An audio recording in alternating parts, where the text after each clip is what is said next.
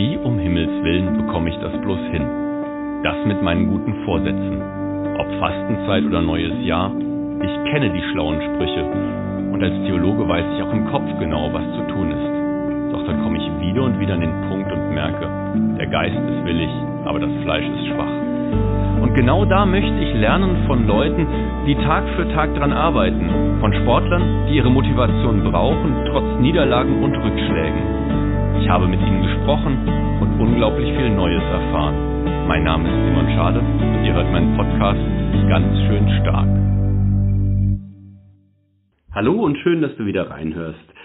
Heute spreche ich mit Daniel Brock, ein Surfer, mit dem ich schon seit vielen Jahren zusammen die Strände unsicher mache und ich freue mich total auf das Gespräch mit ihm über diese schöne Sportart. Viel Freude mit dem jetzt folgenden Gespräch.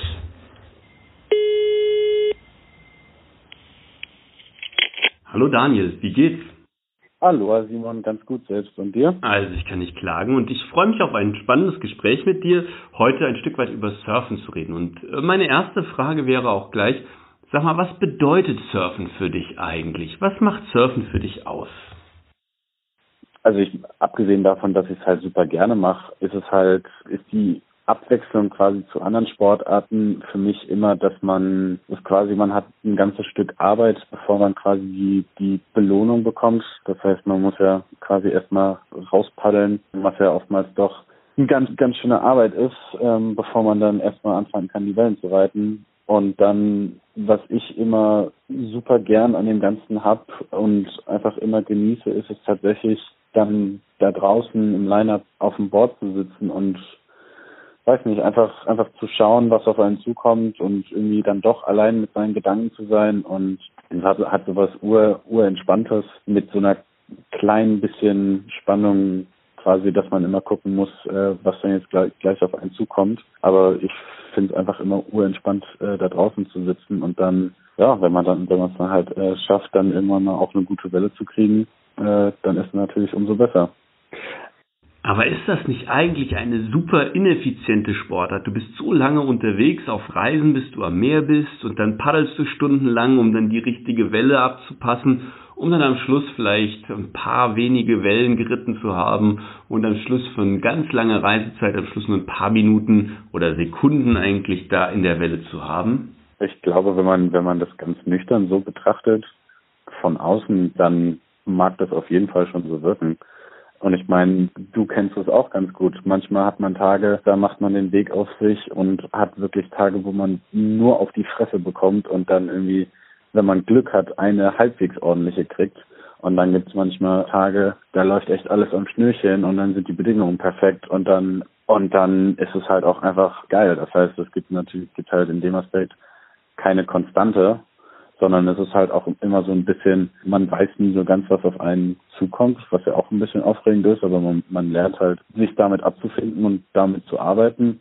Und ich finde halt, das ist halt einfach ein super geiles Gefühl, quasi, äh, wenn man es schafft, die Welle zu sehen, zu nehmen, aufzustehen und dann auch noch ein bisschen, bisschen weiter ähm, die Welle runterfahren. Und das ist für mich ist es Belohnung genug, um das immer wieder zu machen auch wenn es Tage gibt, wo man, wie gesagt, tatsächlich nur auf die Schnauze bekommt. Wenn du dann also quasi in den Wellen lernst, so auch das ein oder andere auszuhalten und auch mal die ein oder andere Schwierigkeit zu meistern, ist das dann ein Stück weit für dich auch sowas, wo du fürs Leben was lernst, wo du für die Höhen und Tiefen des Alltags ein Stück weit auch im Kopf was mitnimmst? Natürlich für zwei relativ unterschiedliche Dinge, wo man aber vermutlich auch Parallelen ziehen kann. Das ist, ich muss ehrlich sein, bei mir ist das jetzt nichts Aktives, was ich mir ins Gedächtnis rufe, wenn quasi gerade viel Stress ist oder mal Sachen nicht so gut laufen, dass ich mir sage, komm, da hast du auch so heftig auf die Fresse bekommen und ähm, jetzt funktioniert es auch, sondern es ist, glaube ich, bei mir tatsächlich mehr ein unterbewusstes Ding, weil ich merke das selber, dass ich dann quasi so ein bisschen überwältigendes Gefühl habe manchmal äh, wenn man versucht rauszupaddeln, dann hat, weil, hat man Sets, wo es dich wirklich Welle nach Welle umklatscht und du kommst nicht nach vor, kommst nicht vor, aber möchtest auch irgendwie nicht zurück und aufgeben, sondern möchtest halt doch irgendwie raus und wieder versuchen, eine Welle zu nehmen. Dann gibt's halt auch noch den Fall, dass quasi dir, dass einem die Bedingungen oder die Wellen für das Eigengefühl vielleicht sogar ein bisschen zu groß sind, aber jetzt ist man halt schon draußen und dann versucht man halt dann doch trotzdem irgendwie eine zu nehmen. Und wenn es dann halt klappt, ist ein ultra geiles Gefühl. Mhm. Deswegen, das für mich ist es, glaube ich, so ein Ängste überwinden und doch irgendwie zu merken, dass ich das schaffen kann und dass es eigentlich ein ganz geiles Gefühl ist.